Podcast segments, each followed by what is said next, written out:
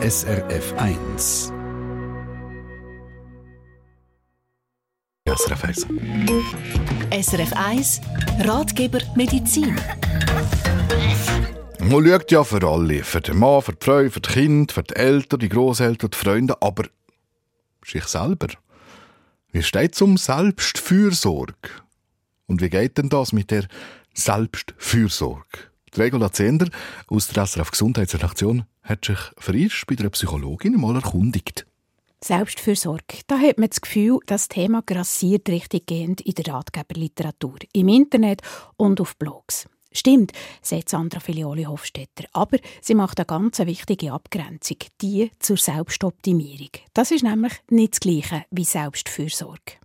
Mir fällt auf, dass vor allem die Selbstoptimierung in den sozialen Medien ein grosses Thema ist. Also, dass man irgendwo durch noch besser will, ähm, zu sich schauen, noch fitter sein, an der Arbeit noch bessere Leistung bringen und durch das bestimmte selbstfürsorgerische Übungen macht, die aber eigentlich einem Zweck dienen, besser zu werden. Und unter Selbstfürsorge verstehe ich nicht das. Ich verstehe unter Selbstfürsorge, dass man zu sich schaut, dass man sich liebevoll behandelt. Für das brauche ich eigentlich gar keine Übungen. Das sei eine Haltung, sagt die Expertin. Es gibt Leute, die das schon gut können, andere kämpfen immer noch an gegen Glaubenssätze, die sie in der Kindheit mitbekommen haben und ihnen, wenn es um Selbstfürsorge geht, im Weg stehen. Also man kann da zum Beispiel mal anfangen, sich selber beobachten. Die Achtsamkeit ist sicher sehr wichtig. Wie rede ich eigentlich innerlich mit mir? Also wenn mir zum Beispiel ein Fehler passiert ist, bin ich mich dann so innerlich am vernichten? Oder kann ich mir da liebevoll auf die Schulter klopfen und sagen, ach komm, ist nicht so schlimm.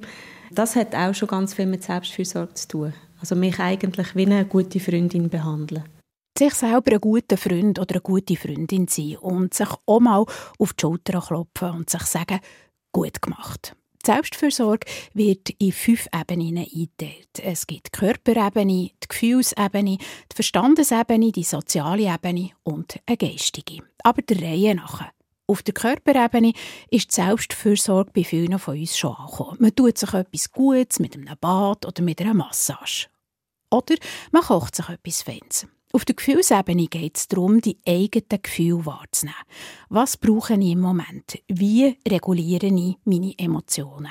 Dann im Bereich Verstand geht es um die Glaubenssätze, dass es wichtig ist, sich mal bewusst zu werden, was habe ich eigentlich für eine Umgangsform mit mir und die stammt häufig von Bezugspersonen aus früheren Zeiten, wo man internalisiert hat. Und jetzt geht es darum, wie zu schauen, kann ich echt freundlicher mit mir umgehen. Auf der sozialen Ebene geht es darum, mal zu schauen, was für Leute man so um sich hat. Gerade auch wirklich sich mit Leuten umgeben, die einem gut tun. Das ist auch Selbstfürsorge. Und dort bedeutet das manchmal auch, einmal eine Grenze zu ziehen bei einer Freundschaft oder einer Bekanntschaft, wo man wiederholt merkt, dass einem das nicht gut tut. Das ist auch Selbstfürsorge, wenn das in erster Linie vielleicht dann manchmal auch ein schwieriger Schritt ist. Und am Schluss ist dann noch die Geistesebene. Dazu gehört Dankbarkeit. Sich irgendwie am Abend zum Beispiel ein Ritual zu entwickeln, wo man sich drei Erlebnisse aufschreibt vom Tag, die einem gut da haben, wo man dankbar dafür ist. Also die fünf Ebenen kann man pflegen, also da gibt es riesige Möglichkeiten und ähm, es ist viel komplexer, als es einmal dargestellt wird. Das Gute an dieser Selbstfürsorge ist, dass sich eine Art positive Spirale daraus ergibt.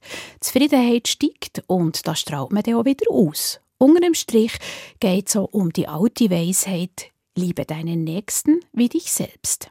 Und gleichzeitig reagieren gewisse Menschen dann auch wieder ein bisschen allergisch auf Selbstliebe. Oder dort haben wir irgendwo noch so einen moralischen Kodex drin, dass das könnte in Richtung Egoismus gehen. Das höre ich auch immer wieder von meinen KlientInnen ähm, ja, bin ich dann egoistisch, wenn ich Selbstfürsorge betreibe?